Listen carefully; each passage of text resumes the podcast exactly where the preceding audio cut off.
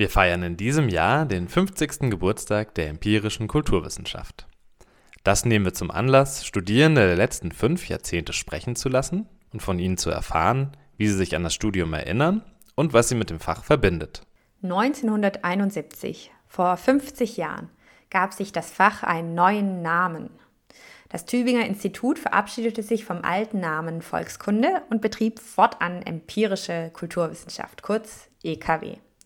Mit dem Abschied von der Volkskunde ging auch der Abschied von überkommenen Forschungsansätzen einher.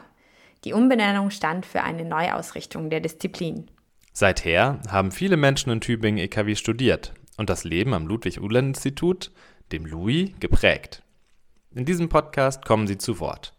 In jeder Folge erzählt eine Person von ihrer Studienzeit und erklärt uns, was das Fach für sie ausmacht. Dabei stehen die persönlichen Eindrücke und Erinnerungen im Mittelpunkt nicht wissenschaftliche Standortbestimmungen. Wie war es in dieser oder in jener Zeit in Tübingen EKW zu studieren? Und wie hat die EKW ihre Alumni seither begleitet? Genau solche Fragen haben wir gestellt und wir haben darauf wirklich tolle Antworten bekommen. Viel Spaß beim Zuhören. Also mein Name ist Katharina Fink.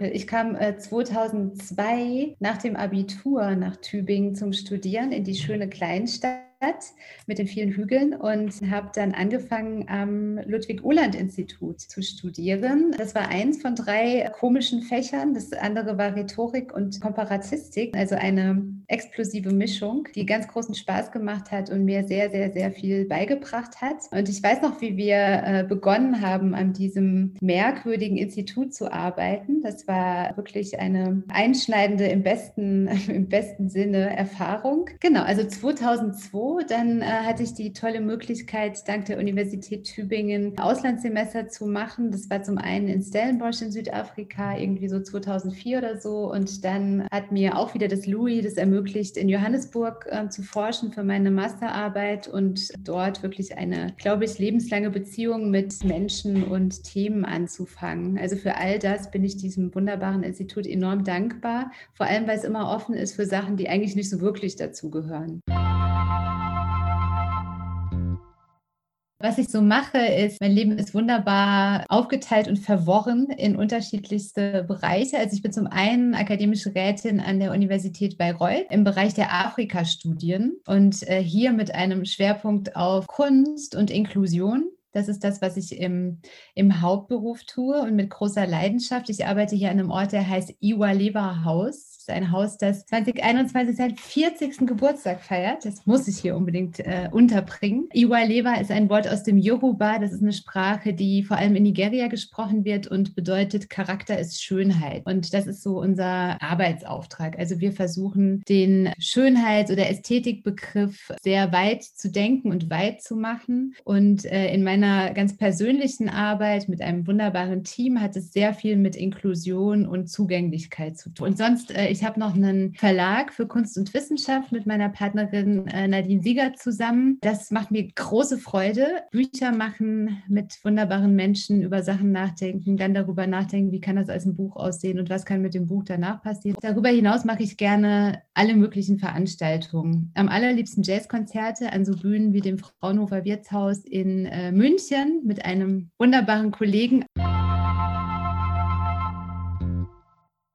Tübingen ist ja, ähm, also du lebst ja, ja vielleicht schon länger oder wenn man da länger lebt, ist ja auch sehr schön, das so von hinten zu betrachten. Aber so für, für das Studium und für das, was wir gemacht haben, was eine ist die wunderbarste Stadt, um aus kleinen Dörfern in aus dieser Perspektive große Städte zu ziehen. Und wenn ich an Tübingen denke und an, äh, an das Louis und an das Studium dort, denke ich vor allem an Freiheit. Also an Freiheit mit Menschen und Themen in Verbindung zu bekommen, bei denen man als, ich erinnere das noch gut, als Abiturientin denkt, ach, das kann man machen. Das kann man ernsthaft machen. Das ist ja toll. Da tut sich eine Freiheit auf. Äh, und das meine ich jetzt wirklich nicht ähm, nostalgisch oder so, aber für mich hat es einfach eine Freiheit im Denken aufgemacht und im Handeln, die ich, glaube ich, an keinem anderen Ort und keinem anderen Institut hätte haben können oder hätte kennenlernen können. Also wirklich diese detailverliebte e-, Exzentrik, die so ein freies Denken ermöglicht, das ist, glaube ich, das, was ich mit dem Louis verbinden würde. Und Handeln ist mir total wichtig in meiner Arbeit. Ich finde immer, die Universität Universität ist wirklich nutzlos, wenn es keine, also wenn es keine Übersetzung in, in eine Sprache gibt, die die Menschen auch verstehen und bei der Menschen mitreden können. Und ähm, also das, das Louis hat niemals nur in diesem kleinen komischen Häuschen da stattgefunden, sondern immer dort, wo, wo man was gemacht hat und wo die Leute Lust hatten, was Neues zu schmecken oder worüber nachzudenken oder total durchgeknallte Dinge zu tun. Da ist für mich immer das Louis. Dann der Ort, der ja auch so, also alle Themen der empirischen Kulturwissenschaft und der Volkskunde so, so vereint mit diesem hergerichtet, vermeintlich authentischen, diese Abgeschiedenheit. All das ist einfach ein, ein, sehr guter Raum, um, um die Themen des Instituts zu diskutieren. Aber ich muss auch wirklich sagen, vor allem die Seminare und ich denke da ganz besonders an Kaspar Maase und seine Seminare, die für mich einfach also so wichtig waren, weil die mir vor Augen geführt haben, worüber ich immer überhaupt nicht nachgedacht gemacht habe. Aber das hat so ein bisschen gedauert. Es waren für mich sehr ähm, erdende Erfahrungen mit Kaspar Maße und die würde ich im Leben nicht missen wollen, weil, also das war wirklich die, die, die wichtigste Begegnung vielleicht in dieser äh, Louis-Zeit. Und ja, verschiedene andere Leute, aber die Themen, die gesetzt wurden, das Hingucken aufs Detail. Ich erinnere auch ein Seminar, was mich damals total umgehauen hat. Ich glaube, das war bei Joba Keller-Trecher, das weiß ich nicht mehr genau. Da ging es darum, wie kann man denn Archivobjekte nochmal neu angucken. Und das war das erste Mal, dass ich überhaupt mit diesem Themenfeld in Berührung kam. Da ging es um die Dialektprotokolle von diesen Dialektstudien, die auf der Schwäbischen Alb gemacht wurden und die machtkritisch anzugucken das war ein augenöffnendes Erlebnis für mich, was ich mir als, also als Schülerin hätte ich im Leben nicht darüber nachgedacht. Also immer, wenn ich meinen Studierenden von meinem Studium erzähle, sage ich immer, das hat einfach eine andere, eine andere Sichtweise auf die Welt ermöglicht. Und das, ja, das ist ja, glaube ich, also schon ganz schön viel, was man sagen kann über ein Studium. Herstellen von kulturellem Erbe, der Ausschluss von ganz vielen komplizierten Themen, diese ganze Geschichte mit UNESCO und was, was UNESCO Weltkulturerbe mit Orten machen kann, sich mal genauer anzugucken. Das ist ein Thema, das durch das Louis in mein Leben gekommen ist und was mich seither wirklich, also akademisch, aber auch aktivistisch beschäftigt und antreibt. Das ist ein ganz wichtiges Thema. Dann die Trachtenforschung. Das fand ich auch der Wahnsinn. Also da erinnere ich auch eine Begegnung mit Lioba Keller-Trescher, wo es so um die, äh, die Gemachtheit von Tracht geht und wie schmerzhaft es Tragen für Frauen bisweilen gewesen ist. Und so diese, diese ganz anderen Blicke auf Tradition, Kulturerbe, all diese massiven, schweren Worte, das, das sind Themen, die sehr wichtig gewesen sind damals und mich auch weiterhin in, in meiner Arbeit in der Universität und außerhalb der Universität wirklich beschäftigen. Also alles, was ich im Moment mache, hat mit Zugänglichkeit und Kulturerbe zu tun. Genau. Oder dann so ein anderes Thema, also das ganze große Themenfeld materielle Kultur und Ästhetik. Und Ästhetik ist auch was, also über Ästhetik kritisch nachzudenken, habe ich auch erst ähm, durch die Seminare bei Caspar Maase kennengelernt.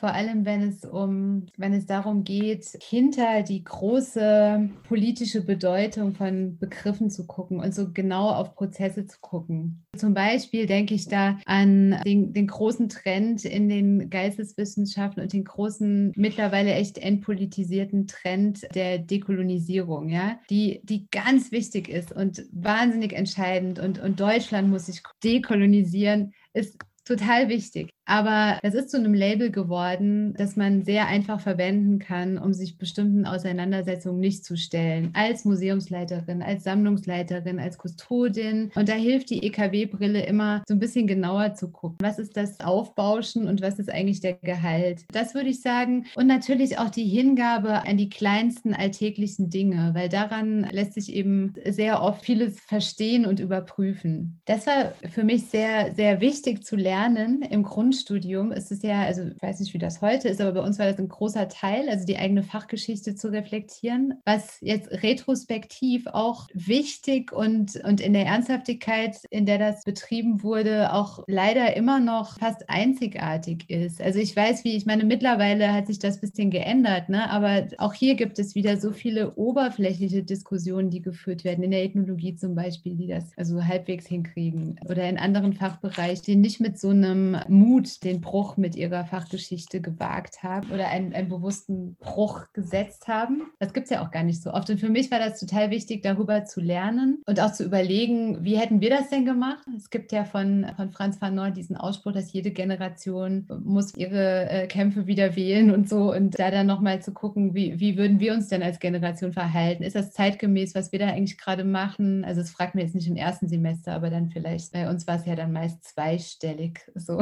irgendwann fragt man das ja so. Ist es noch zeitgenössisch, sich empirische Kulturwissenschaft zu nennen? Und es gibt es in vielen anderen Fächern eben nicht. Das muss man, glaube ich, immer wieder sagen, dass das gab es nicht. Dass eine, äh, mir fällt immer kein besserer Begriff an als, äh, als Bande. Und ich meine das wirklich mit Hochachtung. Ja? Also, dass eine, eine, so eine Bande von jungen ForscherInnen ähm, hergegangen ist, sagt, wir machen jetzt einen Bruch, ja, es geht so nicht weiter. Wir machen hier Zäsur und wir stören das und dann fangen wir mit was Neuem an. Und das ist vielleicht genauso verklärend irgendwann, wie das Alte war, aber für uns ist es.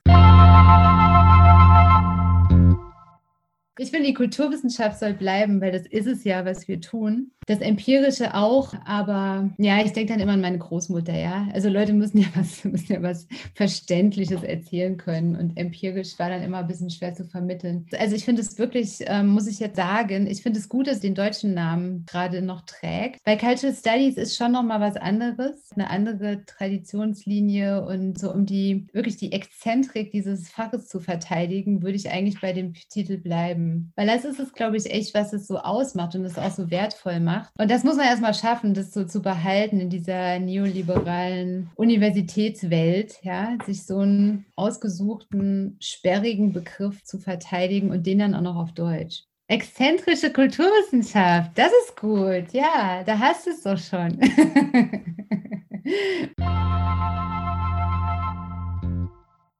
Ich fände es sehr wichtig, dass sich die Kulturwissenschaft den Theorien des globalen Südens weiter öffnet. Ich weiß, das geschieht ein bisschen, aber ich merke es ab und zu, habe ich das Vergnügen, einen Lehrauftrag am Louis zu machen und dann merke ich, dass das eine ganze theoretische Welt nur so spärlich auf dem Schlosshügel ankommt. Und das ist, also das ist total schade, weil da, da ist ganz viel Potenzial drin. Also so Theorien des globalen Südens mehr in die äh, Wissenschaft einbeziehen. Das fände ich sehr, sehr wichtig wichtig. Ich finde manchmal, und das haben alle Disziplinen und alle Fachbereiche, aber es fällt mir, ja, manchmal ist der Blick unnötig klein gehalten, finde ich. Und manchmal wäre es besser, der Exzentrik und dem Weiten noch ein bisschen mehr gerecht zu werden und sich nicht in das um sich selbst drehen der Wissenschaft hineinfallen zu lassen. Vielleicht eher auf zwei Ebenen. Also das eine ist wirklich eine Ausweitung der Theorien, der Konzepte und da würde ich einfach, das mache ich jetzt aus meiner Arbeit heraus, ich weiß, es ist enorm gewinnbringend, die Theorien des globalen Südens einzubeziehen und die Denkerinnen, die es gibt, ne? Kann man ja einladen. Die reden ja über die gleichen Themen oder ähnliche Themen. Und das würde der EKW und dem ja eh beweglichen Kanon der Kulturwissenschaften enorm gut tun. Das ist so das eine. Und bei so, so der zweite Aspekt geht vielleicht eher in Richtung Praxis oder Angewandtes. Da würde ich mir manchmal wünschen, dass diese ähm, Detailschärfe, die in den Forschungen stattfindet, nicht da bleibt, sondern sich auch im Praktischen äußert. Oder irgendwie, dass der Sprung besser geschafft wird zwischen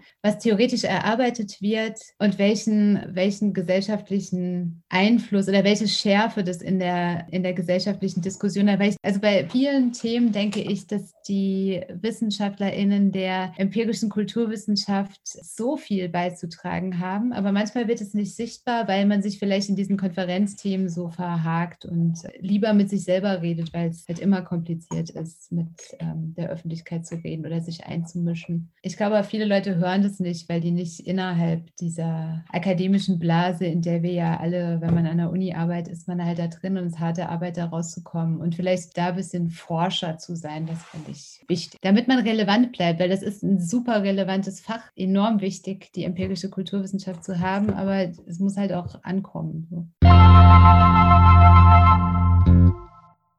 ein rauschendes, präsentes Fest in diesem Institut oder in diesem Schloss, wo Leute aus den verschiedensten Generationen zusammenkommen und sich über genau die Fragen, die du gestellt hast, unterhalten. Das wünsche ich jetzt erstmal als, als allereinfachstes. Dann glaube ich, so, so Zukunftswünsche sind so, ich wünsche euch ganz tolle, herausfordernde StudentInnen, die kommen und alles in Frage stellen und sagen, Gott, ihr seid so altmodisch geworden. Und wie kann das denn sein, dass Leute in der Mitte des 20. Jahrhunderts aufregender waren als ihr? So, Leute, die solche Fragen stellen, die wünsche ich euch, weil dann, dann geht es ab und dann, dann bleibt man jung und so. Und, und wirklich so von Herzen den Mut oder die Kraft oder die guten guten Banden, um diese Exzentrik zu verteidigen. Weil ich sage das jetzt die ganze Zeit wie so ein Poesiealbumspruch, aber das ist so rar in der akademischen Landschaft, in die wir uns hineinbegeben haben oder die wir zugelassen haben. Ja? So eine Exzentrik zu verteidigen, das ist so wichtig. Das ist so unglaublich wichtig, weil das einen Freiraum schafft, ja, der, der Leuten was möglich macht, was sie vorher überhaupt nicht gedacht haben oder überhaupt nicht denken konnten. Das ist